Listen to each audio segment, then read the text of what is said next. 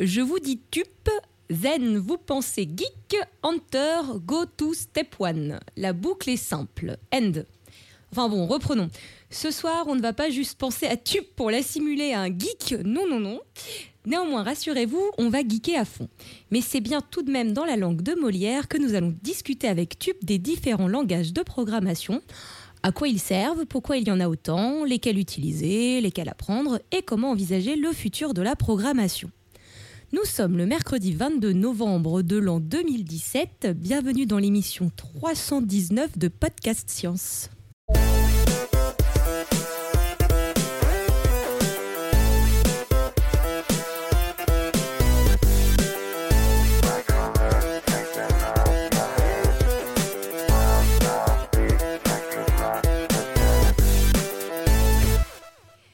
Va commencer par un tour de table et je vais laisser faire Topo car j'ai déjà fait des efforts de prononciation sur l'intro. Il y a dans le tour de table des noms de villes sur lesquels je n'ose même pas m'essayer, donc je vais laisser Topo le faire.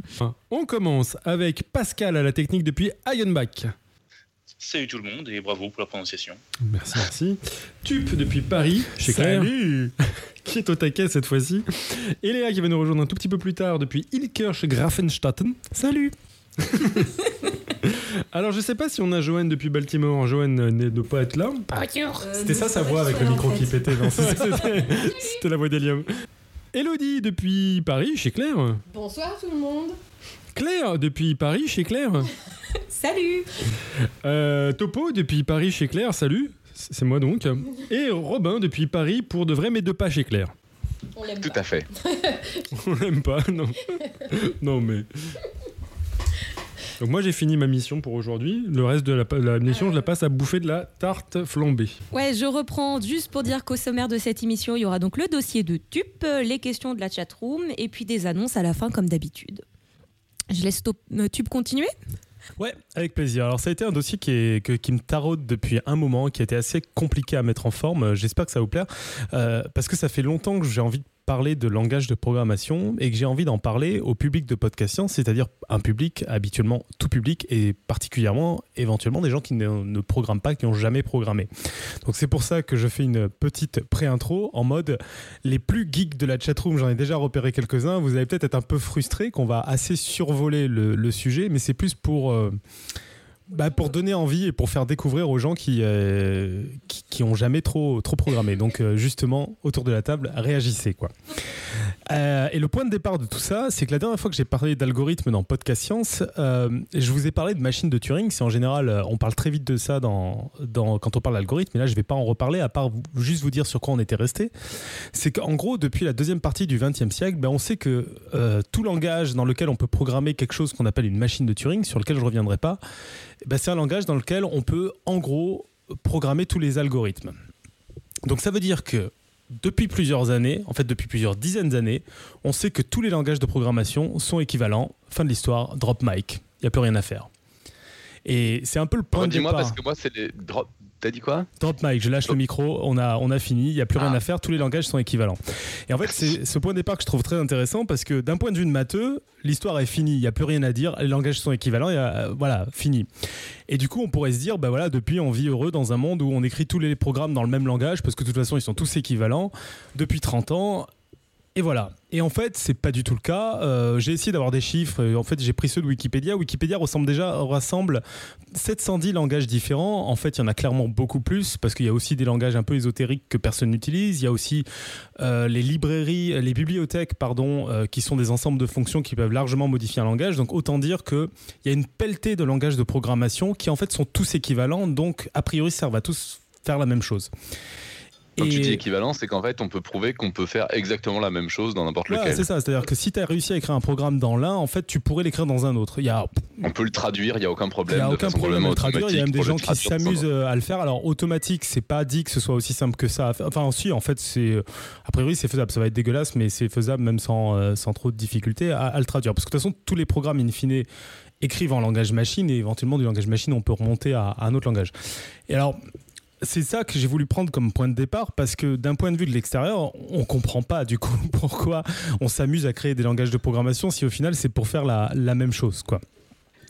Et en fait, euh, ce qui est intéressant, je trouve, avec les langages de programmation et qui va peut-être, euh, Robin, euh, ressembler aussi à pourquoi tu fais de la, de la diffusion, de la vulgarisation de maths, c'est que c'est un domaine qui est assez méconnu, mais où il y a une très très grande créativité. Personnellement, je, m'intéresse beaucoup au théâtre, euh, certains d'entre vous le, savent, à, à pas mal, euh, à pas mal de formes artistiques. Et c'est dans, ce domaine-là, j'ai été très souvent surpris par la créativité que je pouvais trouver, les idées que je pouvais trouver qui... euh, qui me rappellent aussi certaines créativités en mathématiques. Et donc, je vous propose de faire un peu un point. Pourquoi on continue à créer des langages? Est-ce qu'ils sont vraiment différents Et pourquoi je considère que c'est créatif Est-ce que tu peux commencer à répondre à la question qui crée ces langages? Oui, je peux répondre à la question. Je n'avais pas prévu, mais je peux répondre à la question. En fait, il y y a tout et n'importe quoi pour créer qui crée ces langages. Il y a des langages qui ont été créés. La plupart des langages ont été créés par un, groupe, un petit groupe de personnes, voire une personne, et après repris par un groupe. En général, c'est comme ça que ça se passe. Il y a aussi certains langages. euh, il y en a un euh, qui s'appelle Haskell, qui a été créé par un comité. C'est, je crois, un des seuls langages où il y a un comité qui a décidé de créer un langage. En général, c'est plutôt unilatéral parce qu'il y a besoin quand même de mettre des règles claires. Et, quand tu as un comité, c'est un peu compliqué à faire. Et voilà, donc c'est soit des groupes, soit une personne, mais en fait n'importe qui peut créer un langage. C'est pas très compliqué de créer un langage de programmation. Ce qui est assez épatant, et on va y revenir sur les langages de programmation, c'est pas non seulement de le créer, c'est aussi de faire qu'il y ait toute une communauté qui se mette à l'utiliser et à s'en approprier. Euh, je vais y revenir par la suite. Euh, juste sans savoir trop ce qu'est un langage de programmation, si vous vous dites que c'est comme un langage parlé, euh, vous voyez ce que ça donne avec l'espéranto. On a essayé d'inventer un langage, il n'y a pas grand monde qui l'utilise. Et en fait, convaincre plein de gens à utiliser un langage, c'est pas quelque chose de simple. Pourtant, c'est quelque chose qui arrive assez régulièrement en programmation. Euh, donc c'est ça qui je trouvais assez épatant, c'est que non seulement il y en a des créés, mais qui en plus arrive à convaincre d'autres gens de les utiliser. C'est comme si euh, quelqu'un a inventé une nouvelle langue pour écrire un bouquin et d'autres se disent Hey, c'est cool, je vais utiliser la même langue pour mon bouquin moi aussi. Ça se fait pas ça justement Euh, je, je suis en train de me penser qu'il n'y a pas des, des- des langages genre de trucs de Tolkien qui a été. Alors euh, tu, tu me, tu me niques un peu une partie de mon dossier, mais, Eh si, merde. mais si, si ça se fait, ça se fait. bah, tu prends par exemple, moi, je- pour moi, c'est pareil de dire, il y a un jour quelqu'un qui a créé le zombie, mhm. et le zombie, c'est un concept qui est réutilisé dans plein de bouquins. Ouais, c'est un même quoi. Donc, euh, bah, c'est pas qu'un même, c'est vraiment. euh, en fait, ça simplifie. Pour moi, c'est un peu comme une bibliothèque de programmation. C'est-à-dire, tu as créé un concept Mhm. qui fait que tu pas besoin de tout redéfinir et tu dis, OK, j'ai des morts vivants, je vais appeler ça un zombie. Comme ça, il y a tout l'univers du zombie qui vient euh, derrière. tu as bien sûr avec Tolkien la même chose quand tu dis, euh, j'ai un elfe et j'ai un troll. euh, tout le monde sait ce que c'est un elfe et un troll. Tu plus besoin de les redéfinir. Donc, ton bouquin, il, il vient de gagner 300 pages. Ah mais là je pensais, je pensais véritablement au langage qui était créé par Tolkien à l'intérieur de, euh, de- ah oui, mais de- ça, de justement, moi, ce que je trouve intéressant dans ces exemples-là, c'est qu'à ma connaissance, c'est des langages qui sont pas réutilisés par d'autres Eh auteurs. bah si je pense Ah ouais justement Ah, d'accord. Euh, je, je- je crois que euh, c'est comme euh, c'est- absurde mais c'est comme le Klingon les trucs comme ça il y a des, deux trois personnes qui sont amusées à créer des langages et après ça va être réutilisé dans D'accord. euh, mais, mais du coup c'est un peu l'univers étendu mais euh, qui est imprégné de, de- de Tolkien mais, euh, mais, mais effectivement retrouvé dans d'autres livres quoi Et donc pour, pour moi, il y a, y a un peu de ça. Mais bon, on va commencer par le début de mon dossier plutôt. Euh, et en fait, alors, euh, on a déjà parlé ici plusieurs fois d'un bouquin qui s'appelle Gödel, Escher et Bach, qui est un bouquin où euh, l'auteur essaie de rapprocher les travaux du mathématicien Gödel, du plasticien euh, Escher et de- du musicien Bach, en montrant qu'ils font un peu la même chose. Et ce qui est assez amusant, j'ai l'édition française de ce bouquin, c'est un des rares bouquins dont j'ai l'édition euh, française. Et l'édition française contient un à-propos, un avant-propos qui a été écrit par l'auteur lui-même, qui pourtant a écrit son bouquin en anglais, mais il se trouve qu'il parle un peu français, donc il a écrit en français l'avant-propos en français.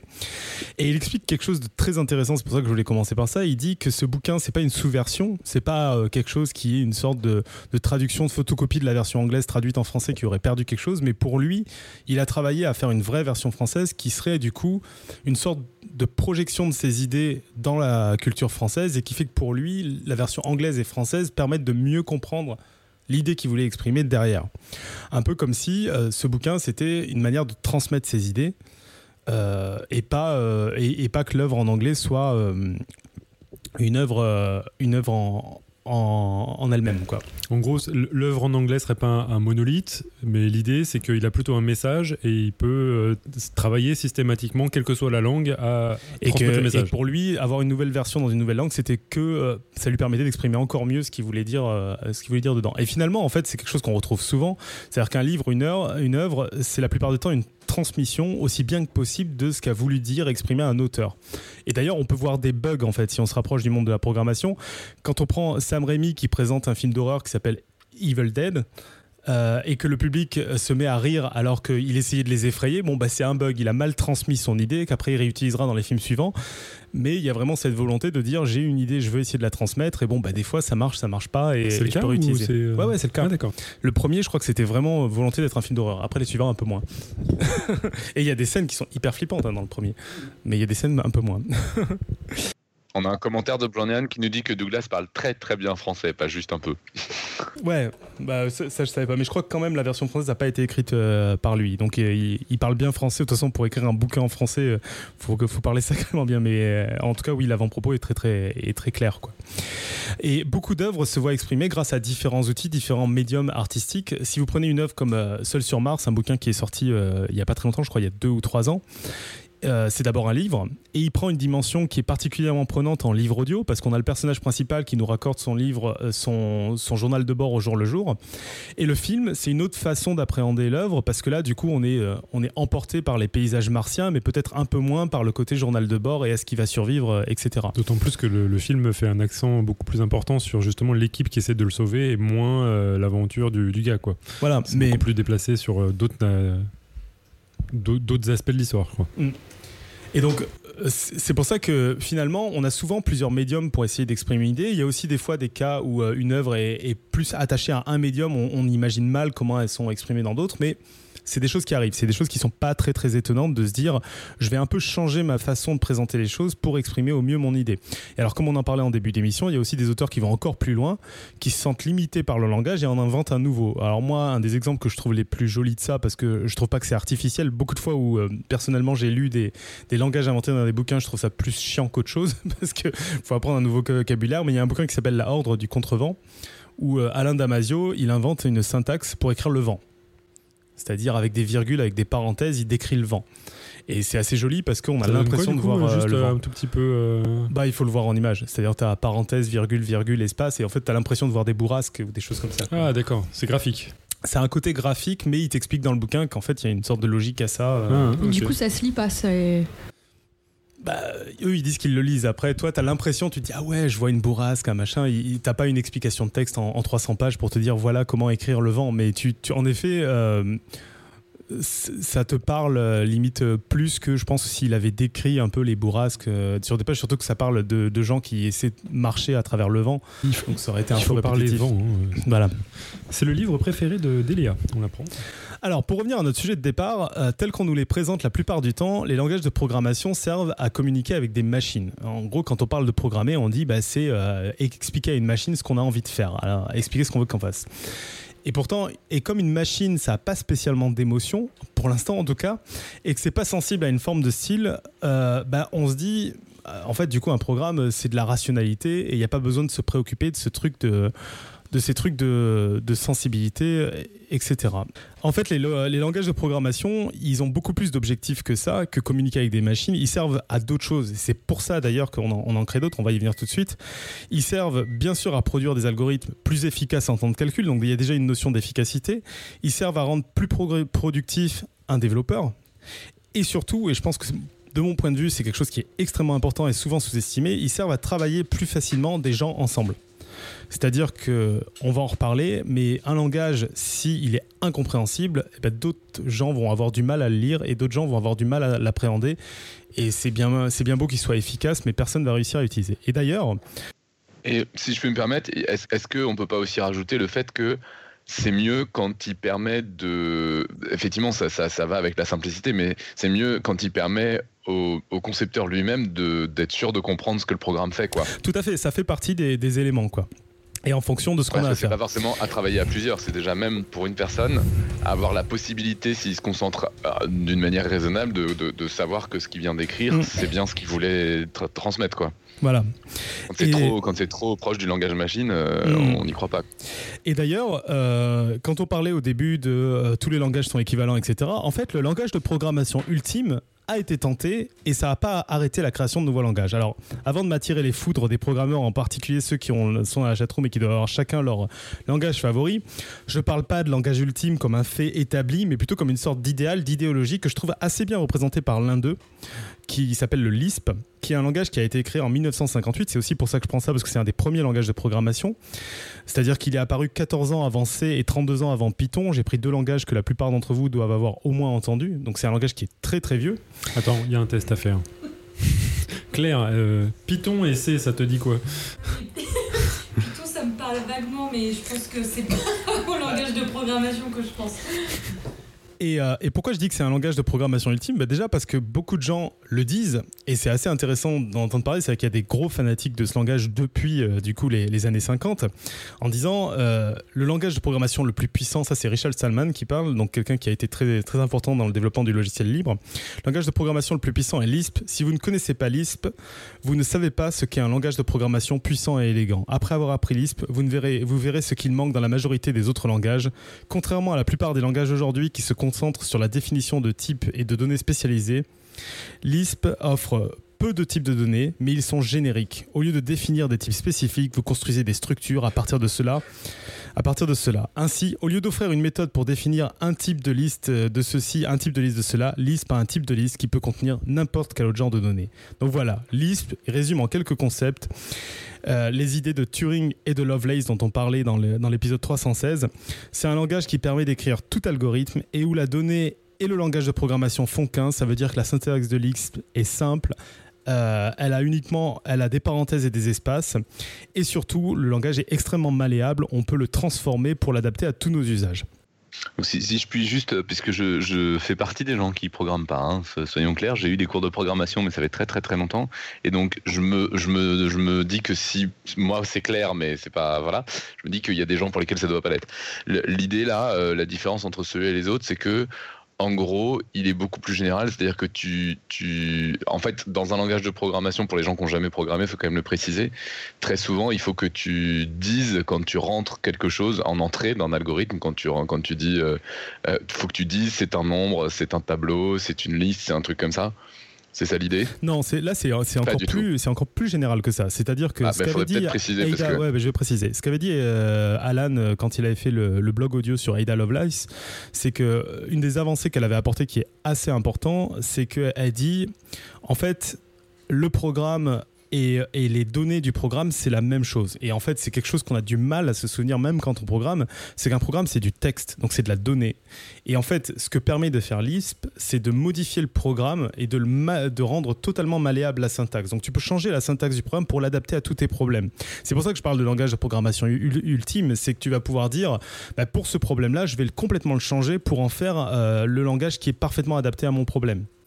Donc c'est en fait, et c'est pour ça que je le décris pas plus que ça, parce que c'est un langage qui est très compliqué à aborder, qui est très compliqué à lire, et c'est d'ailleurs pour ça, à mon avis, qu'il a jamais eu un succès euh, universel. Il a, il a un certain succès parce qu'il continue à, faire parler de lui, il a des déclinaisons qui continuent à exister, mais il a jamais eu un succès universel. En particulier, ne serait-ce que C a eu beaucoup plus d'importance que lui, euh, parce que bien qu'il soit très général et très malléable, ben, il est peu lisible, euh, il est compliqué à programmer et euh, il est compliqué à suivre, et ce qui fait que bah, il n'a pas réussi à convaincre suffisamment de monde pour, euh, pour ne pas en créer d'autres derrière.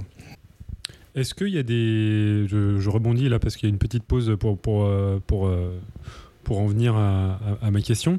Il y a, euh, j'ai déjà entendu parler par exemple de, personnes, de linguistes qui disent, voilà, quelle, est une, une, langue qui est plus structurelle, qui est plus euh, intéressante, euh, voire quelle est la meilleure langue qui puisse exister. Est-ce qu'il y a des linguistes qui se sont intéressés justement au langage de programmation pour dire euh, voilà euh, là à, mon avis vous allez dans la bonne direction là où à mon avis vous n'allez pas dans la bonne ou... je pense pas euh, parce que qui est très simple, c'est que on va voir ça tout de suite. Beaucoup plus que de la syntaxe, il y a aussi euh, plein d'idées derrière en fait. Pour, par exemple, pour, la, pour langue, on peut aussi jauger le vocabulaire, on peut jauger la, la, la facilité d'accès, on peut jauger la grammaire. Il n'y a pas que ouais, la syntaxe. Mais en fait, le gros du sujet, et on va y venir, c'est que ça dépend de ce que tu veux faire. Tu as des langages qui vont être très efficaces pour faire certaines choses, euh, pas très efficaces pour d'autres. Typiquement, un défaut de Lisp, c'est qu'il permet de faire des choses facilement, des choses très compliquées mais il a tendance à être très compliqué pour faire des choses très simples. D'accord. Donc du coup, c'est pas. Donc, euh... Lisp, c'est le langage des Shadows, si je dois résumer. Non, parce que il, il, il, a ce côté efficace et ce côté malléable, euh, si tu veux, qui, où tu vas et quand des gens savent bien l'utiliser et savent bien programmer, c'est assez impressionnant. Mais euh, il a pas ce côté aussi, univers, aussi universellement facilement utilisable que les autres. Et c'est un peu le sujet de, de ça. Lisp, c'est Linux. Si à, à discuter. Et donc, en fait, voilà, donc pour moi, c'est intéressant cet exemple-là parce que c'est un vieux langage et euh, qui avait l'air d'avoir tout pour être le langage universel. Mais le fait est que comme il est difficile à lire, difficile à utiliser, difficile à maîtriser et pas forcément le plus efficace à exécuter dans toutes les applications, eh ben il y a d'autres langages de programmation qui, ont été créés. Parce que bah, finalement, c'est pas que l'efficacité, euh, c'est aussi euh, un langage, c'est aussi comment transmettre une idée, comment comment euh, transmettre un algorithme, comment être sûr que ce qu'on programme, c'est bien l'algorithme qu'on veut faire, comment transmettre les instructions à un ordinateur. Et finalement, le but, un des buts qu'on sous-estime souvent dans les langages de programmation, en particulier quand on n'en fait pas, c'est que un truc important, c'est comment transmettre une idée à d'autres humains qui sont les autres programmes, les autres programmeurs, notre équipe, euh, etc. Du coup, euh, j'espère à ce stade que je vous ai convaincu que, bah oui, il pouvait y avoir plusieurs langages de programmation. Par contre, j'imagine que vous n'êtes pas encore convaincu de est-ce qu'ils sont euh, vraiment différents quoi? Est-ce qu'ils sont nécessaires? C'est ça que tu veux dire ou... Non, vraiment différents. Qu'est-ce qui en fait la différence? Par rapport à ce que, tu- à, ce que- à l'intro qu'avait fait euh, Claire, en fait, concrètement, les langages, ça reste des recettes de cuisine, c'est-à-dire une suite d'instructions avec quelques opérations. Je vais attendre la fin de la. Comme ça, au montage, ce sera vraiment mieux. Donc, ça reste des recettes de cuisine, c'est-à-dire une suite d'instructions euh, avec quelques opérations qu'on répète, d'autres qui dépendent éventuellement de conditions. Alors oui, on imagine, et c'est un peu ce que, que j'imaginais que tu disais via, via les linguistiques, qu'il y en a certains qui vont écrire if condition, alors fait telle action, et d'autres qui vont écrire fait telle action, if condition. Mais est-ce que ça vaut vraiment le coup de faire un dossier si on est juste en train de changer l'ordre des mots Peut-être pas, quoi. Mais justement, c'est là où se prennent la tête les linguistes, c'est de savoir est-ce que ça, ça a une influence sur la manière de s'exprimer, voire sur la manière de penser. Donc, est-ce que ça, c'est une influence sur la manière de programmer? Mais tout mon propos, c'est qu'en fait, ça se résume pas du tout à ça, les langages de programmation. Il y a des choses beaucoup plus intéressantes que juste des petits changements de syntaxe euh, comme ça. Euh, et en fait, rassurez-vous, les développeurs sont beaucoup plus créatifs et il y en a qui ont eu des idées assez surréalistes au niveau langage et qui font des choses très très impressionnantes. On va prendre un petit exemple. Comment colorier une carte avec la France, la Belgique, la Suisse et l'Allemagne avec seulement trois couleurs? Donc c'est un problème dont on a déjà parlé. Et alors, pourquoi je prends cet exemple-là? Parce que j'imagine que vous avez bien en tête ce que ça veut dire colorier une carte avec quatre euh, pays qui se touchent, avec seulement trois couleurs, sans que deux qui se touchent aient exactement la même couleur. C'est ça le truc qui est un peu compliqué. Et si on essaie de faire une recette de cuisine, on peut essayer de le faire à la main. En gros, ça consiste à le faire à la main. On essaie de colorier un premier pays, on choisit alors les couleurs des autres euh, des pays voisins, et ainsi de suite jusqu'à que ça marche. On se trompe, on recommence, etc. Bon, c'est un peu laborieux, mais en fin de compte, si on est méthodique, on va y arriver. Mais on se rend bien compte que c'est compliqué à faire. Je sais pas si vous êtes d'accord avec ça, Moi, je t'aurais engagé deux, deux, deux gamins de primaire et t'aurais colorié ça vite fait. et- mais on est d'accord qu'ils auraient fait pareil. Ils auraient fait plein d'essais, et au bout d'un moment, ça aurait réussi, mais c'est laborieux, quoi. Moi, je Enfin, on a quand même que... le droit de réfléchir. Oui. bien sûr, on a le droit de réfléchir. Puis ton exemple, il Non, tient pas. exemple- euh, La Suisse, on la colorait jamais dans les cartes de géographie, c'était toujours neutre. Voilà. Mais euh, pourquoi je vous prends cet exemple-là Parce que justement, si on, donc si on essaie de faire comme une recette de cuisine, une suite d'instructions, en fait, c'est quelque chose qui est assez compliqué. Et en particulier par rapport à ce que tu disais, Robin, tout à l'heure, on a un problème qui est assez simple. Où on a dit, on a des couleurs qui sont différentes, des pays qui sont différents. On veut pas que deux pays qui se touchent aient la même couleur. C'est clair. Et plus on va le programmer, plus on va avoir des chances de faire qu'il marche pas parce qu'il correspond pas, il résout pas ce qu'on a envie qu'il résolve. C'est- un peu ce que tu disais, Robin. Comment on vérifie qu'en fait, on a bien programmé l'algorithme qu'on veut programmer, colorer des pays bah justement, il y a une autre approche qui peut exister. Il y a un langage de programmation qui s'appelle Prolog qui permet d'avoir cette approche-là. Où dans ce langage-là, si vous vouliez programmer ça, d'abord, vous lui expliquez que les couleurs, c'est pas la même chose. Donc vous lui dites le rouge, c'est pas pareil que le vert. Le rouge, c'est pas pareil que le bleu. Donc ça, c'est un peu fastidieux. Vous lui expliquez que toutes les couleurs sont différentes, enfin vos trois couleurs. Ensuite, vous lui expliquez quels sont les pays voisins. Donc vous lui dites euh, bah, la France et la Belgique, c'est voisins. La France et la Suisse, c'est voisins. La France et l'Allemagne, c'est voisins. La Belgique et l'Allemagne, c'est voisins. La Suisse et l'Allemagne, c'est voisins. Et ensuite, vous lui dites dis-moi quelle couleur pour quel pays. Et voilà. Et alors là, c'est un côté magique. On se dit, mais euh, il est où l'algorithme, en fait, euh, la programmation euh, du truc? Et ça, c'est là où on commence à toucher en quoi il peut y avoir des langages qui sont très différents d'autres. C'est que c'est un peu le génie de cette façon de faire. C'est que dans ce langage, un algorithme, c'est la description du problème logique. Et ensuite, donc c'est un langage qu'on appelle déclaratif, on lui déclare des règles logiques. Et ensuite, on peut lui poser des questions vis-à-vis de ces règles-là. On lui dit que des couleurs sont différentes et des pays sont différents. Et ensuite, on lui, euh, on lui, demande, on lui dit que des couleurs sont différentes et des pays sont différents. Et ensuite, on lui dit, bah, dis-moi, euh, pardon, euh, dis-moi quelle couleur pour quel pays. Et, et- et donc, ça fait, mais, mais concrètement, il y a bien une méthode pour qu'il le. Mais c'est le langage qui s'en charge. C'est-à-dire que le langage, lui, il sait, euh, il sait euh, intégrer de la logique et gérer de la logique. En fait, il y a un langage qui est très connu qui utilise ce, ce genre de, de choses. C'est un langage qu'on appelle SQL, qui est un langage de base de données, où on lui décrit comment est faite notre base de données. Donc on lui dit, bah là, j'ai des, docu- j'ai des documents qui ont telle, telles informations, etc. Et après, on peut lui poser des questions. Donne-moi euh, toutes les bières qui ont moins de 3 degrés d'alcool. Mais du coup, euh, ce langage, euh, pour fonctionner, il a déjà à l'intérieur. En fait, c'est pas seulement un langage, c'est aussi d'une certaine manière un logiciel, non? Ou si Bah, j'ai pas compris. Les langages, euh, les langages c'est entre guillemets, il y a, y a une notion de logiciel. Tu transmets un, un texte en un truc pour, euh, pour une machine. Donc là, c'est juste que tu as une syntaxe qui te permet d'exprimer des choses. Mais c'est un langage qui, tous les langages dont je parle là, c'est des langages qui permettent de programmer des machines de Turing, dont, où tu, donc des langages où tu peux tout programmer. Mais en effet, dans ce langage-là, il y a des choses qui vont être vachement plus dures à programmer que d'autres. Est-ce que ça, ça nécessite que ce langage, pour fonctionner, donc pour que les instructions soient digérées par euh, l'ordinateur qui l'utilise, il y a euh, plus de, de matériaux, enfin plus de, de, de banques de données, de- d'objets à l'intérieur qui, est- qui est géré ou? Bah, en fait, ça veut, ça veut pas dire grand-chose parce que tous, ils ont euh, une manière d'interpréter ce qui a été écrit. Tu vois, on peut, oui, compter le nombre de lignes de code pour interpréter, mais... euh, mais euh, concrètement, comment, comment ça fonctionne ton là? Ça veut dire que si, si au moment où tu lui donnes tes définitions, tu donnes un truc contradictoire, bah, il va te dire, je- il va, soit il va planter, soit il va te dire, j'ai pas de solution.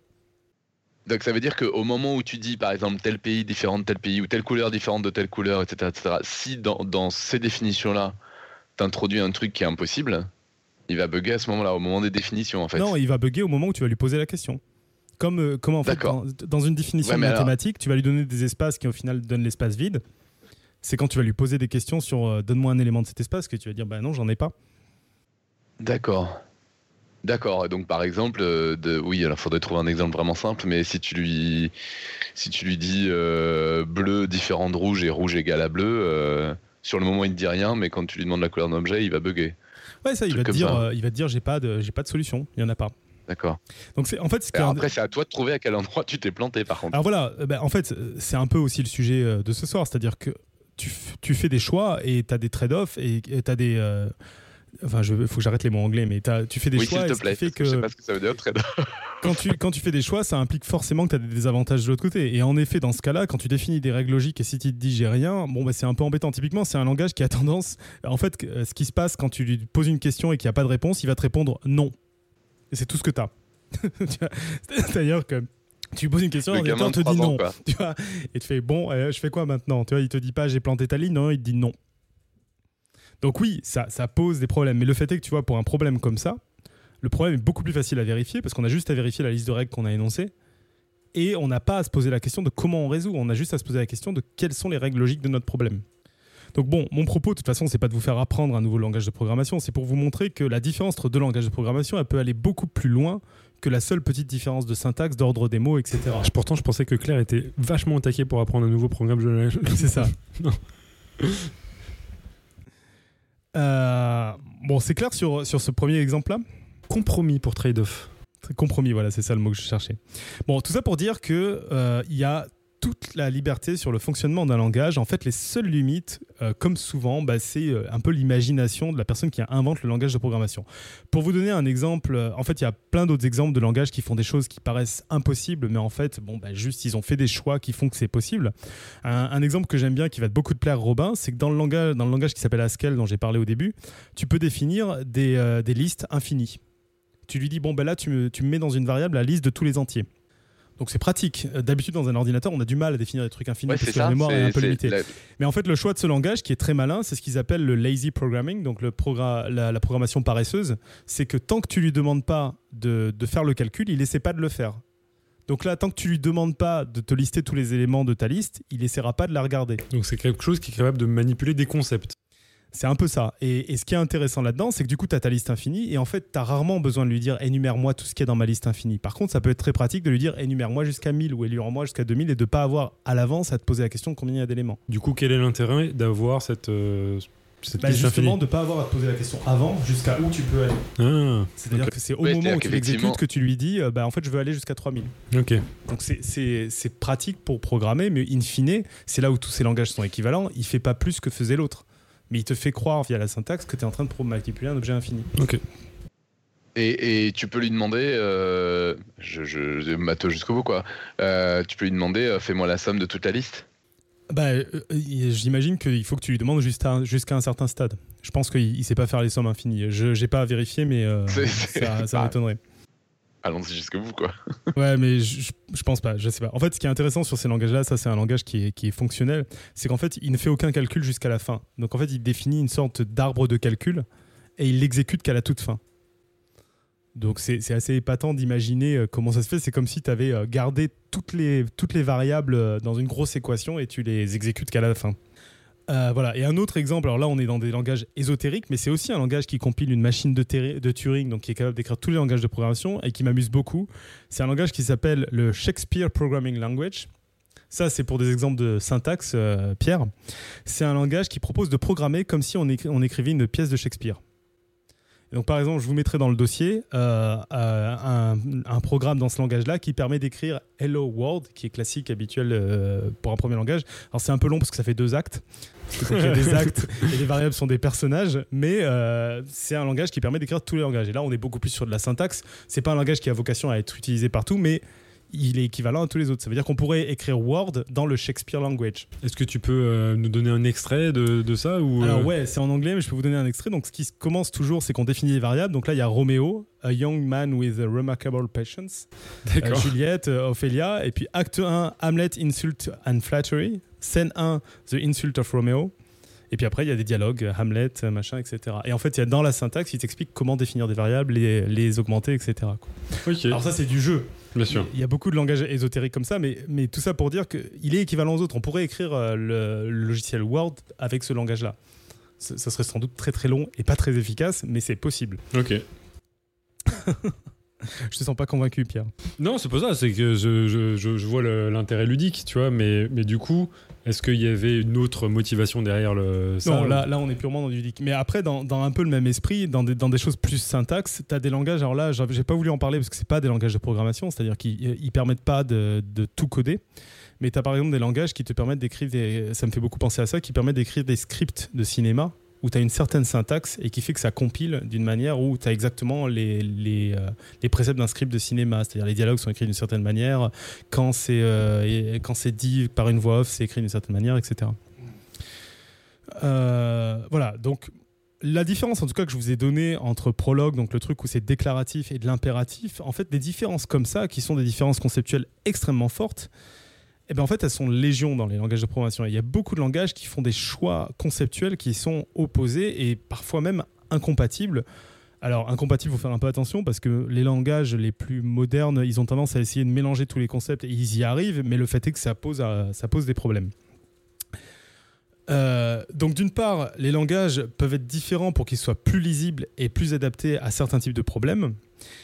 Et, en fait, ce qui est assez amusant, et en faisant ce dossier, j'ai réalisé ça, c'est qu'on se rend compte que la plupart des paradigmes des langages et ou des bibliothèques, donc les bibliothèques, c'est un ensemble de fonctions qui aident à utiliser ce langage, se basent un peu sur les mêmes différences qu'on peut trouver euh, dans la communication humaine et entre les différentes cultures. Alors, comment je fais pour dire ça? C'est qu'il y a un livre qui s'appelle The Culture Map, où euh, Erin Meyer, l'auteur, se propose d'analyser les habitudes de fonctionnement de différentes cultures sur une échelle de 8 critères et de les comparer. Et j'ai trouvé qu'en fait, sur ces critères, on retrouve aussi beaucoup de paradigmes euh, de programmation. Alors, les critères en question, je pense que ça va vous intéresser. Le premier, c'est la communication. Est-ce que tout est sous-entendu un peu comme euh, euh, des langages qui sont très sous-entendus ou euh, très liés au contexte. C'est des langages typiquement des pays asiatiques. Même la France est plutôt sous-entendue et dans les pays asiatiques, c'est encore plus en dépendant du contexte. Ou est-ce que tout est explicite, précisé, un peu plus comme des pays anglo-saxons? Un autre critère, donc il y en- a huit, je vais les énumérer parce qu'ils sont amusants. Il y a la manière de faire son feedback, de faire son retour, du coup, pardon. Est-ce qu'on le fait directement, un peu à la française, euh, en mode euh, je suis pas d'accord avec toi, ou un peu indirectement où on essaie de mettre des formes et de tourner un peu autour, peut-être plus à l'américaine? Est-ce que on essaie de, convaincre en montrant une application concrète et en montrant que ce qu'on fait ça marche, un peu un pragmatisme justement à l'américaine ou via des grands principes à la française? Je fais exprès de prendre Amérique et France parce que c'est il y a beaucoup sur ces critères-là où on est assez opposés justement. Dans la manière de diriger des équipes, est-ce qu'on a une tendance égalitaire ou plutôt très hiérarchique? Donc là, c'est pareil. euh, la France a une, habitude plutôt hiérarchique. Il y a d'autres pays qui ont des habitudes plus égalitaires. Dans la manière de se faire confiance, est-ce qu'on fait confiance via les tâches que. Est-ce que quelqu'un nous inspire confiance via ce qu'il a fait? Est-ce qu'on juge ce qu'il a fait? Ou est-ce qu'on est plus lié aux relations, la personne qu'il est, la manière dont il agit, etc. Il y a des pays qui sont beaucoup plus sur non, mais cette personne, c'est une personne respectable pour ce qu'elle a fait. Il y en a d'autres, c'est beaucoup plus sur comment elle agit et, et- comment elle est. Euh, voilà, et puis, bon, pour pas tous les énumérer, le dernier que je trouve très intéressant, surtout lié à la programmation, c'est la gestion du temps. Il y a des pays, euh, bah, typiquement comme l'Allemagne, où on a un temps que je dirais très linéaire, où les, euh, les horaires c'est important, et il y a des pays qui sont beaucoup plus flexibles, en particulier les, pays latins, ou voire euh, à l'autre extrême, les pays comme la Chine, où euh, bah, la notion d'horaire très précise est, est plus, euh, est plus complexe. Alors bien sûr, tout ça, c'est des généralités, c'est pas vrai sur toutes les personnes, etc. Mais ce qui est intéressant, c'est que cette grille de lecture, elle permet de comprendre aussi des paradigmes très différents dans les langages de programmation. Par exemple, euh, certains langages sont particulièrement, en particulier certaines bibliothèques, font appel à un contexte fort. C'est-à-dire qu'on va pas tout redéfinir parce qu'on va, avoir des, euh, des règles qui font que bah, quand on dit une petite chose, ça va définir plein de trucs parce qu'on on fait, on fait toujours ça. Un exemple de ça, c'est une librairie qui s'appelle Ruby on Rails qui permet de créer des, des sites internet. Et juste en écrivant deux mots, et qui en plus sont très lisibles parce que c'est un langage qui justement a vocation à être très expressif, donc en disant as many friends, a beaucoup d'amis, bah, automatiquement, le langage va dire, dans un fichier qui s'appellerait user, donc utilisateur, le langage va automatiquement comprendre qu'il faut qu'il crée une, une collection dans une base de données utilisateur, que dans une autre base de données euh, d'amis, que dans la base de données d'amis, il faut qu'il y ait une entrée vers les utilisateurs et qu'ils puissent être liés entre les deux et qu'on ait des moyens d'accéder à l'un et à l'autre. Tout ça en écrivant deux mots. Et ça, c'est un langage qui, du coup, est, euh, très lié au contexte. C'est-à-dire que si quelqu'un n'est pas au courant de tout ce contexte, il comprend pas du tout ce qui se passe, il voit juste deux mots dans un langage, il peut pas imaginer qu'il se passe 50 trucs autour. Et, euh, et donc, il y a des gens qui sont très partisans de ça parce que ça, permet d'avoir une efficacité qui est assez impressionnante. On va écrire deux mots, on a, on a défini des actions euh, très classiques. Et il y a des gens qui, qui détestent ça parce que bah, on comprend pas trop ce qui se passe. Il y a plein de choses qui se passent sans rien dire. Quoi. Dans les autres. Oui, il y, a- euh, y y a un côté, euh, il y a- oui, il y a un côté euh, outil trop, trop ciblé, trop euh, prépensé, quoi. ouais, Peut-être c'est ça aussi qui plaît pas, c'est-à-dire que euh, C'est si ça, t'as mais- des actions extrêmement déterminées comme ça, extrêmement construites. J'ai pas compris ton exemple, mais euh, mais c'est c'est un truc qui fait déjà plein d'actions.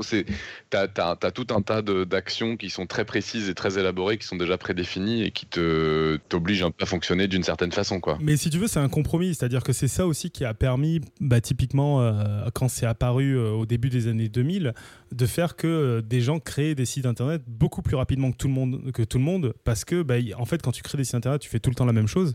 Et donc, dans ce Ah langage, non, mais avaient. euh, clairement, pour un, pour un, pour un plouk, c'est ce qu'il y a de mieux, ce genre de truc, en fait.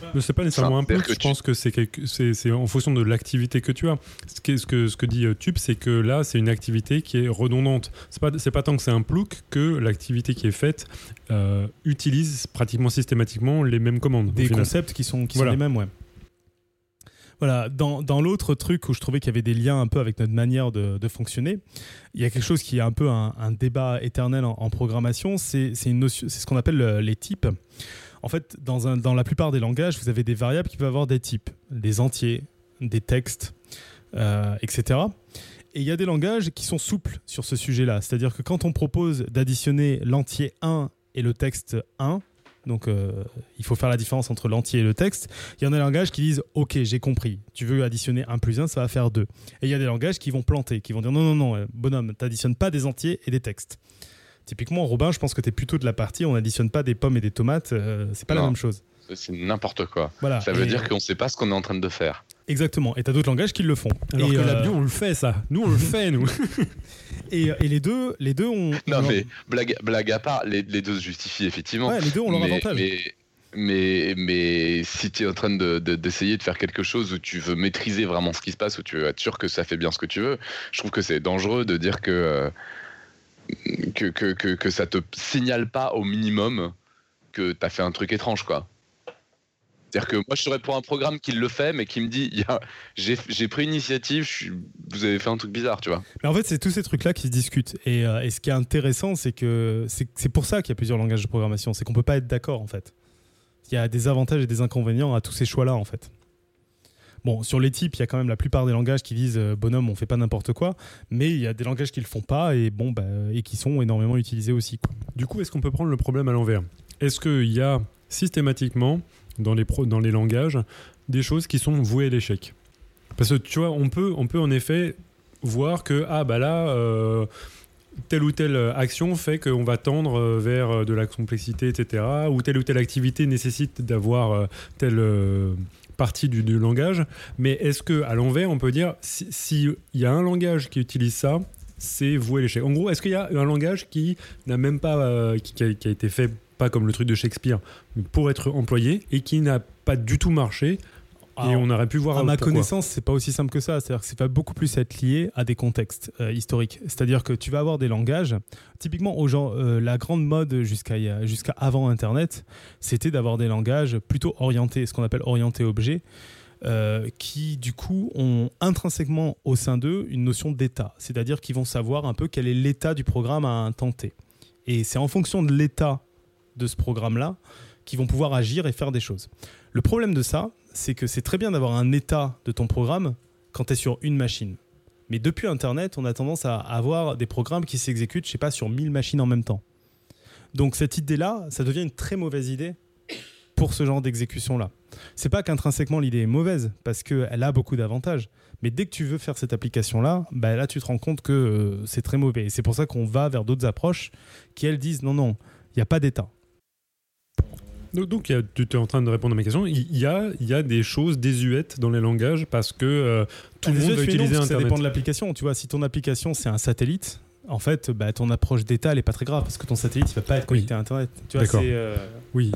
Mais Mais en fait, là, on est dans un cas extrême du coup. On en, on- on en devient dans un cas extrême. À l'heure actuelle, si tu veux faire un langage de programmation, à part si tu veux faire un langage de programmation pour satellite, tu vas pas faire ce truc d'état. Ça dépend. Non, non, ça dépend. Même ça pas. dépend vraiment. D'accord. Ouais, ouais, ça dépend parce que euh, ça dépend vraiment si tu as besoin d'ex- d'exécuter ton. Parce qu'en fait, c'est plus compliqué et c'est ça pose beaucoup d'autres problèmes de ne pas le faire comme ça. Donc ça va vraiment dépendre de comment tu veux l'exécuter, quel type de programme. Et tu vas plutôt avoir tendance à, à panacher en fait aujourd'hui. Euh, surtout parce qu'Internet le, le permet. Par exemple, moi, je peux te le dire, en linguistique, si tu fais un langage où tu dis, bah en fait, je vais pas faire de voyelles, on pourra tous s'accorder à, dire c'est pas une bonne, c'est pas une bonne idée. Ouais, bah là, tu as des idées cheloues et en fait qui, qui, qui apportent énormément d'avantages.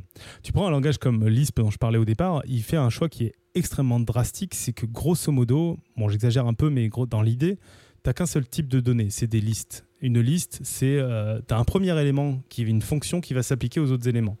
Tout le langage est comme ça. Ça paraît hyper drastique comme, comme choix, mais en fait, ça permet de faire que, que tu écrives des fonctions, des listes, des objets, de machin, tout est pareil. Et c'est que ça qui permet au langage d'être extrêmement euh, euh, modifiable, euh, extrêmement riche, etc. Parce que tu es très rigide sur la structure. Et donc, mais par contre, au niveau syntaxe, c'est insupportable. c'est hyper dur à lire, faut le lire à l'envers, etc. Mais en effet, bon, bah, il y a des gens qui s'y habituent et, qui fait que c'est plus riche. Quoi. Un autre exemple intéressant par rapport aux, gestions humaines, c'est la, notion de gestion, du temps. Un truc qui peut-être vous vient pas à l'idée, c'est que bah, comme une recette de cuisine, on s'attend à ce qu'un programme exécute ligne après ligne. C'est-à-dire, il dit, bon, ok, ligne 1, je fais, je fais le travail qu'on m'a demandé. Quand c'est fini, je fais la ligne 2, etc. Bah, Il y a des langages qui n'ont pas fait ce choix. Il y a des langages qui disent, je commence à exécuter la ligne 1, et puis je commence à exécuter la ligne 2, je me préoccupe pas de si la ligne 1 est finie. C'est des langages qu'on va dire non bloquants. Alors, des langages ou des, ou des bibliothèques. Ça paraît, euh, ça paraît euh, bête comme truc, pas, très- pas très utilisable. fait- c'est c'est malotru, en fait. Il se coupe la parole. C'est un peu ça, mais en fait c'est malotru, sauf quand tu es en train de programmer certaines applications. Je vais revenir sur le web, mais imagine que c'est un site internet, ton truc. Si tu es en train de faire une, une demande au site internet et t'attends qu'elle soit finie pour faire la demande de l'utilisateur suivant, c'est un peu chiant. Tu as plutôt envie de dire, bah non, je commence toutes les demandes en même temps, et puis c'est pas grave, c'est l'ordinateur qui va gérer euh, derrière. Donc ça dépend Et puis, vraiment si de tes tu charges euh, plein d'images, euh, tu peux dire que c'est pas grave qu'il y en ait une qui soit pas chargée, par exemple. Voilà, des, des trucs comme ça aussi au niveau, au niveau gestion, gestion des erreurs. Quoi. Donc, en fait, c'est quel- ça, c'est quelques choix pour vous donner un peu toutes les différences qui peuvent exister. Il n'y a pas vraiment de limite à ce qu'on peut imaginer. Il y a même des nouveaux concepts qui se créent. Ça évolue énormément parce qu'il y a des besoins qui évoluent. Et, euh, et en général, créer un langage, ça correspond à un besoin ou à une envie de s'exprimer d'une manière particulière. Et c'est pour revenir à ce que je disais au début, on retrouve un peu ce qu'on qu'on avait en littérature, c'est-à-dire bah, certains euh, auteurs ont, créé tout un univers, des magiciens, des elfes, des trolls, qui trouvent plus adaptés pour raconter leurs histoires, et d'autres vont pouvoir les réutiliser. Et éventuellement, il y a des concepts, c'est-à-dire des fonctionnements de leur univers qui sont particuliers, que d'autres vont trouver aussi utiles. Et, euh, et, voilà. Et ce qui est le plus étonnant dans les langages de programmation, c'est que non seulement des personnes créent, et ça c'est ce que je disais au début, des nouvelles manières de communiquer avec leurs ordinateurs, mais que d'autres les suivent, les apprennent et les utilisent comme façon de travailler, voire même les améliorent. Et c'est parfois au prix euh, d'efforts conceptuels, idéologiques importants. C'est-à-dire que ce qui est extrêmement déroutant dans les langages de programmation, c'est que quand on apprend une langue étrangère, souvent on a envie de communiquer avec quelqu'un, etc. Là, c'est même pas ça. C'est qu'on se dit, l'idée est tellement intéressante que je me dis, je vais l'apprendre et je vais m'en approprier pour essayer d'en faire quelque chose. Voilà. Alors, je voulais juste finir sur, euh, sur euh, alors aussi, je, vais finir quelque chose pour vous faire une autre métaphore que je trouve intéressante sur les développeurs, c'est que aujourd'hui, la plupart des développeurs sont polyglottes en fait. C'est-à-dire qu'ils parlent énormément de langage de programmation, ils n'en parlent pas qu'un, et en général, ils choisissent la langue qu'ils vont utiliser selon leurs besoins, selon aussi leur contexte. C'est-à-dire, bah, s'ils sont dans une entreprise qui utilise plutôt des langages, ils vont avoir besoin de plutôt de trucs. Et c'est assez délirant de penser ça comme ça, parce que c'est un peu comme si bah, un auteur se disait bon, j'ai une romance amoureuse à, à écrire, donc je vais utiliser l'italien. Par contre, pour mon livre d'aventure, après, je vais plutôt utiliser l'anglais. là. Ça me choque pas. Ouais, mais ça n'existe pas en fait.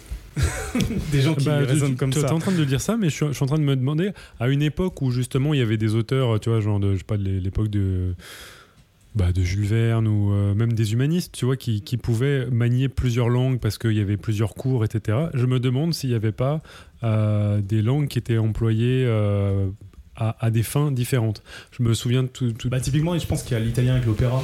Exactement, c'est l'exemple que j'avais. J'avais vu le, film Amadeus là, il n'y a pas longtemps, dans lequel on fait la suggestion qu'il pourrait faire un, un opéra en allemand.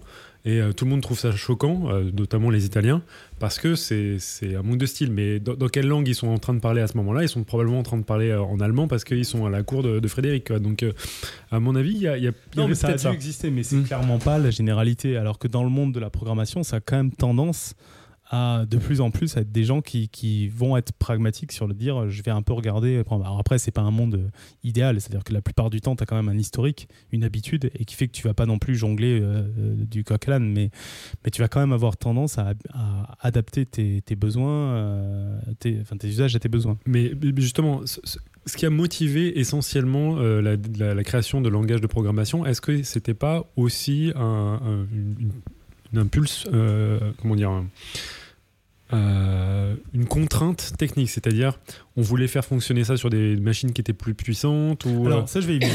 Là je vous ai beaucoup parlé de contraintes humaines et, euh, d'accessibilité. Je vous en parle beaucoup parce qu'en général c'est ce qu'on n'a pas en tête. Mais tu as les deux. Tu as, clairement des langages. Tu prends un langage comme Ruby. Ruby il a été créé, euh, son auteur en parle pour dire je voulais un langage qui soit facile à prendre en main euh, rapidement, qui, ressemble un peu au langage, qui soit facile à utiliser. C'est sa préoccupation principale. C'est pour ça qu'un des défauts de Ruby, typiquement, c'est, pas très efficace au niveau exécution.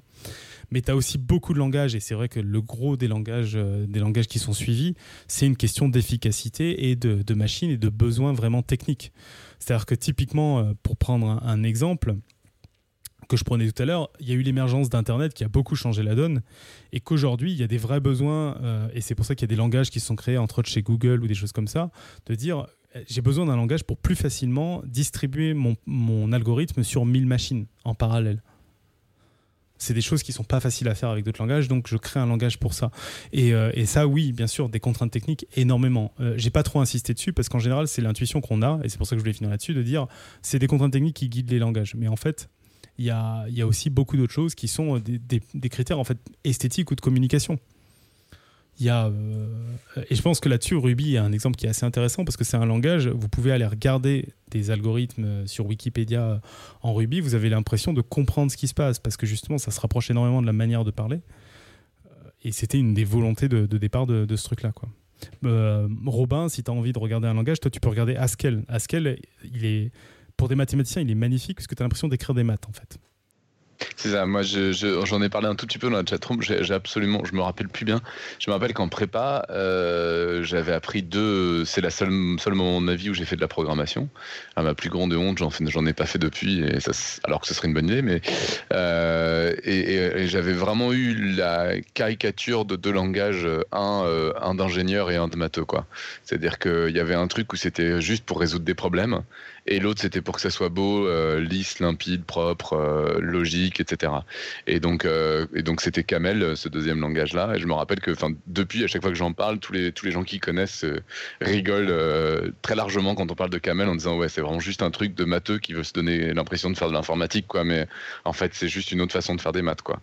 Et Haskell, ça sert à rien en pratique. Haskell, ce qui est très joli, je te montrerai parce que tu as, as, des notations qui sont exactement la notation de maths. Par exemple, la notation d'ensemble quand tu dis alors pour les matheux, hein, les autres, vous pouvez faire semblant de ne pas entendre, l'ensemble des x tel que euh, x est inférieur à 10, où tu vas écrire en gros euh, une accolade x, une barre x inférieure à 10, tu peux écrire exactement ça en, Haskell et il a compris que c'était ça. Il y a quelqu'un qui a, quelqu'un qui, a, donné ça comme exemple euh, dans la chatroom un peu plus tôt, qui a même donné un exemple un peu plus poussé, puisque c'était les nombres impairs les nombres impairs inférieurs à 100. Mais c'est oui, c'est un truc vraiment pour matheux. Alors après, est-ce que tu arrives, est-ce que tu en fais quelque chose ah d'intéressant autre que euh, Haskell, c'est un langage justement qui qui, a, qui est jusqu'au boutiste sur la logique de euh, il n'y a pas d'état de mon programme, donc où je peux paralléliser, je peux euh, donc c'est un langage qui est intéressant. Il n'est pas il est pas énormément répandu, mais c'est pas un langage uniquement de matheux. Voilà, voilà. Et c'était la fin de mon dossier, donc. Il y, a, y, a, y, a, eu plein de, plein de références à plein de langages et à des, des discussions. C'est là qu'on se rend compte de ce à quoi ressemble notre chatroom. Je disais, il y avait y a une question de Le Geek dans la chatroom qui demande est-ce que n'importe quel langage de programmation peut être utilisé sur n'importe quelle machine? Euh... Sur n'importe quel OS euh... Non, enfin. Ah non, non, sur n'importe quelle machine, dit-il. Pardon.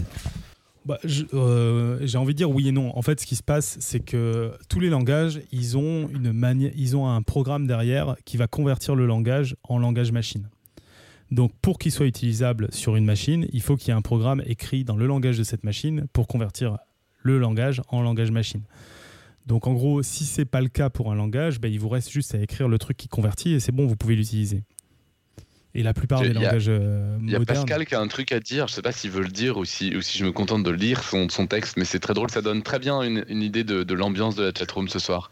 C'était assez exclusif. Un ACM risque sur un pro CISC, c'est mal barré. Et je suis d'accord avec lui tout de suite, c'est-à-dire qu'effectivement, un ACM. c'est évident. Hein, évident. mais c'est sûr. Un, un, assembleur risque sur un processeur CISC, c'est mal barré. Voilà les commentaires. Merci pour cette intervention. Et donc, la chatroom de ce soir, je pense qu'on peut la garder en, en souvenir de ce à quoi ressemble pour de vrai notre chatroom. Alors clairement là-dessus sur les exemples parce que je vois un peu des commentaires là, je vous ai pris des exemples de programmes qui sont pas euh, qui sont pas les plus répandus. Mais je trouvais que c'était intéressant parce que c'est des, des, concepts qu'on n'a qu'on pas l'habitude. Et en, l'occurrence, pour le premier, euh, le déclaratif dont je vous ai parlé, où on décrit les règles, celui-là, il est très répandu. Alors, pas le programme que je vous ai donné en, exemple dans les notes d'émission, mais SQL, pour les bases de données, c'est, à ma connaissance, le langage de base de données le plus utilisé. Et c'est assez épatant de se dire, on décrit la base de données et après, on peut lui poser des questions. Oui, c'est-à-dire qu'effectivement, pour des, pour des, des, statistiques ou des choses comme ça, c'est hyper pertinent. Pour des, pour des gens, pour, euh, pour des trucs type big data et choses comme ça, j'imagine que c'est hyper pertinent. Tu recherches tout de suite euh, des gens qui ont certaines caractéristiques, des intersections et tout, de façon très, euh, très rapide. quoi. C'est juste que ça a été très bien rangé, donc après, tu repères n'importe quoi très rapidement. On a des questions ou pas? T'as Eléa qui a une question aussi. Est-ce qu'il serait possible de coder un traducteur universel de langage de programmation? Mais en fait, comme, comme ils sont tous équivalents, tu as des gens qui s'amusent à faire ça. Il y, a des exemples assez amusants. Pardon, il y a des gens qui s'amusent à faire non, ça. Oui, non, parce que j'avais vu une vidéo, dans, les gros pervers, hein, mais euh, dans votre navigateur Internet, vous avez un langage de programmation qui s'appelle JavaScript, qui est un langage Turing complet, donc qui permet de faire écrire n'importe quel langage de programmation. Donc il y a un mec qui s'est dit, ah c'est cool, du coup en JavaScript, je peux exécuter euh, le programme de Firefox. Donc dans Chrome, il avait démarré Firefox qui démarrait lui-même un autre euh, navigateur euh, Internet. Parce qu'il pouvait. C'est un langage de programmation. Donc oui, il y a des gens qui s'amusent à faire n'importe quoi. Après, euh, est-ce que c'est utile? C'est pas dit. Hmm. Ça, ça, me fait penser à, au jeu de la vie Où il y a quelqu'un qui a programmé un jeu de la vie, un jeu de la vie pour les pour les pour les Bon, je- on va arrêter de faire des références que les gens peuvent pas comprendre, mais Ah, bon, bon, le- le- le- si vous devez retenir qu'une chose de- du dossier, en fait, le message, c'est que c'est assez euh, intéressant de, de regarder un peu les langages de programmation, de voir comment ils fonctionnent, parce qu'il y a beaucoup d'idées, c'est assez, c'est assez créatif finalement, à la fois au niveau syntaxe et au niveau concept. Et c'est pas juste toujours des recettes de cuisine comme on les présente euh, au début. Ce qui est vraiment chouette dans ce que tu dis, c'est qu'effectivement, ça, permet de se dire que finalement, euh, en caricaturant un peu, que euh, tu pourrais euh, te dire que pour n'importe quel problème que tu as à résoudre, ce que tu aurais le plus intérêt à faire si c'est un problème qui est amené à se répéter, c'est créer un langage propre à ce, ce type de problème-là. quoi. Bah ouais, mais c'est un peu l'extrême. C'est-à-dire que, en fait, pour tout problème, tu pourrais créer un langage où en un mot, tu résous le problème. Le truc, c'est que si ton problème il est trop spécifique, ça sert un peu à rien, quoi. Mais tu as aussi ça, ça c'est une notion qui est, assez importante, c'est-à-dire il y a des gens qui commencent à se dire pour euh, le, machine learning, il faudrait pour euh, donc l'apprentissage, il faudrait créer des langages pour ça.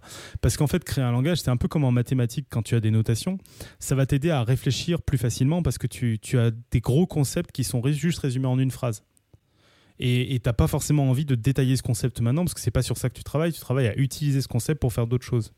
Donc sur l'apprentissage, c'est pour ça que je parlais de ça, il y a des gens qui aimeraient bien avoir un programme où je peux juste dire bon ben là euh, j'apprends et je me pose pas la question de comment il fait ça parce que c'est pas mon propos. Mon propos c'est d'utiliser ça pour faire d'autres choses. Alors, bon, moi, moi, je vais en profiter parce que tu as été très sage. T'as pas dit une seule fois deep learning.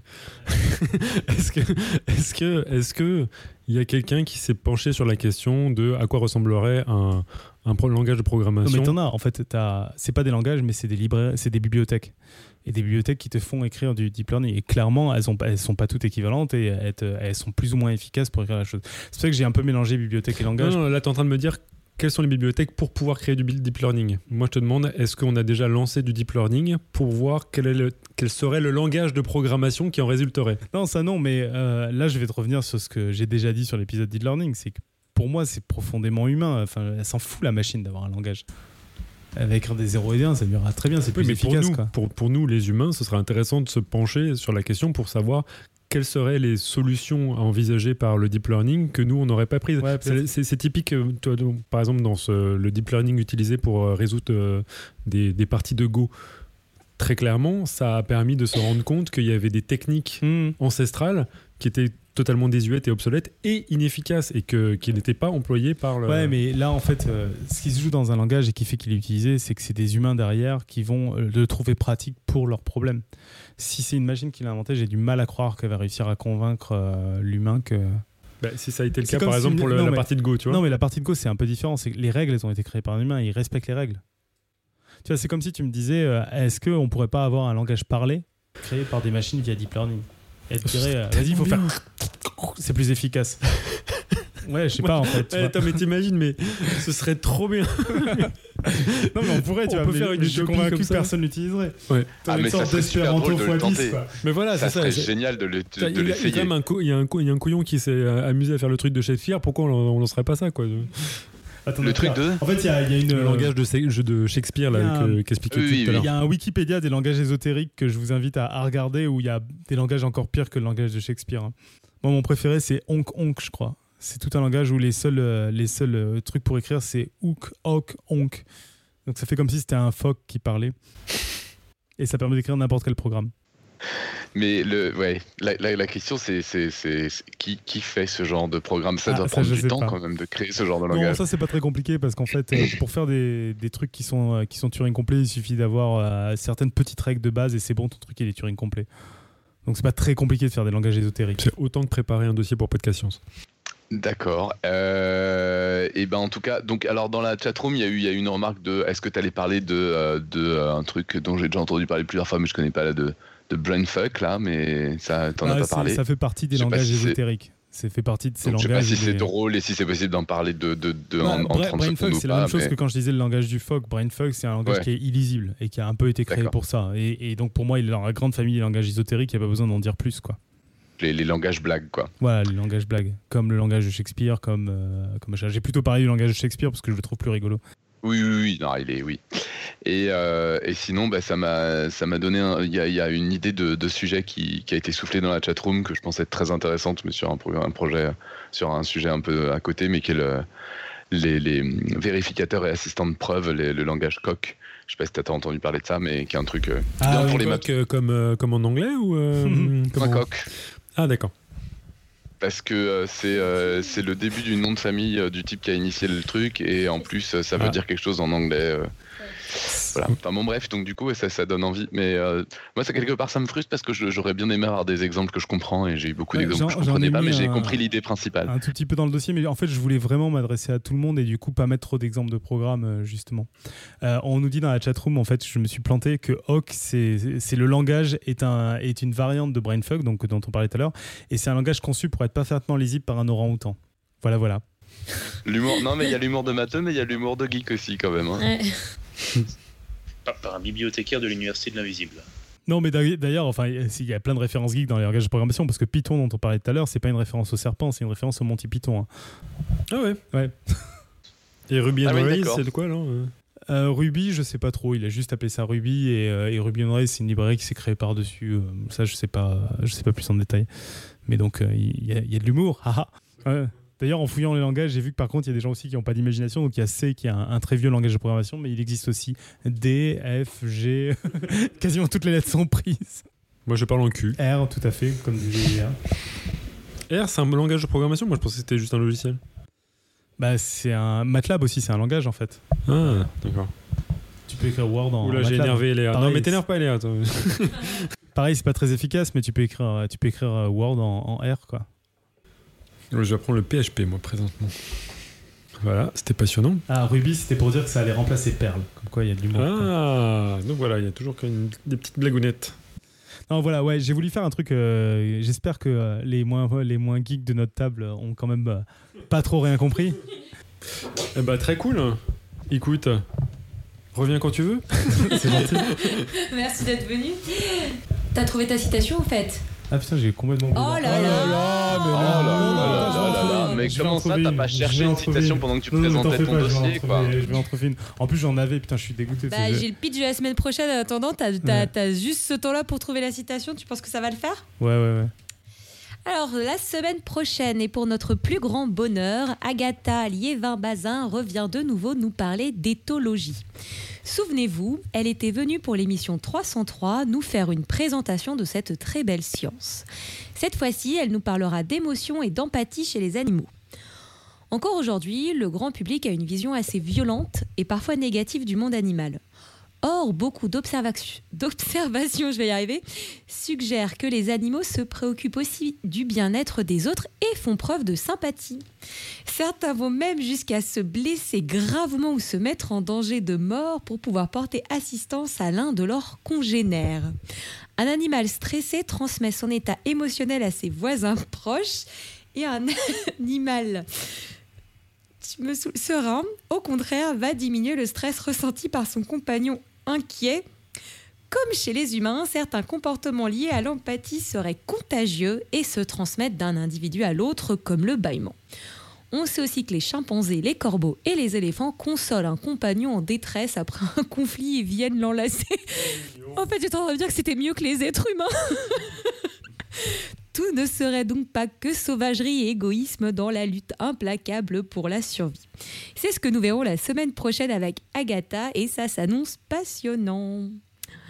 Pas de pression tube, mais je pense que c'est le moment de la citation.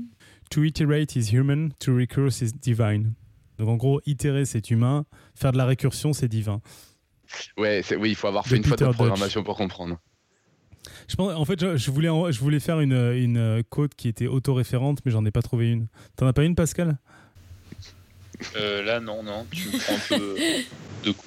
Bah, il y a le fameux euh, j'ai toujours raison, euh, petit 1 j'ai toujours raison, petit 2 si j'ai tort, euh, se réfère au petit 1, mais Du coup, si on est d'accord sur la citation, on va peut-être enchaîner avec le quiz du mois et je vais laisser Topo le lire. Je trouve que c'est très approprié.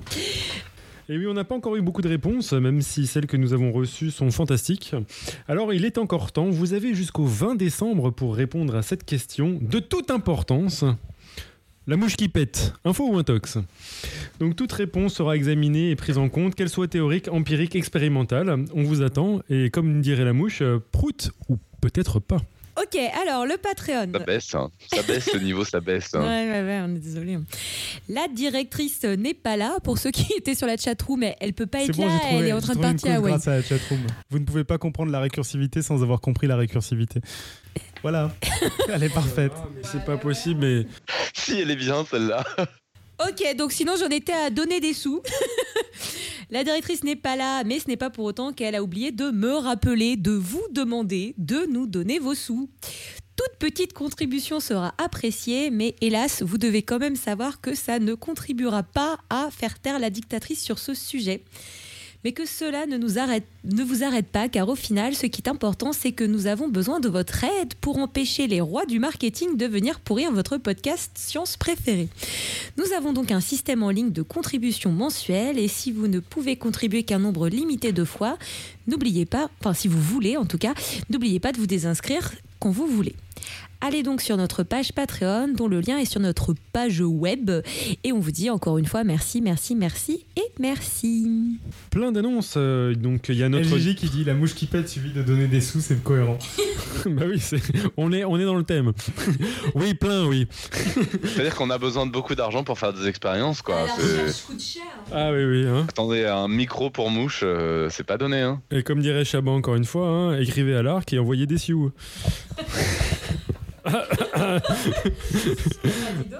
Bon, on y est. Donc, notre newsletter, avez-vous reçu celle de dimanche dernier hein? Sinon, c'est que vous n'êtes pas abonné. Or, pourtant, c'est gratuit.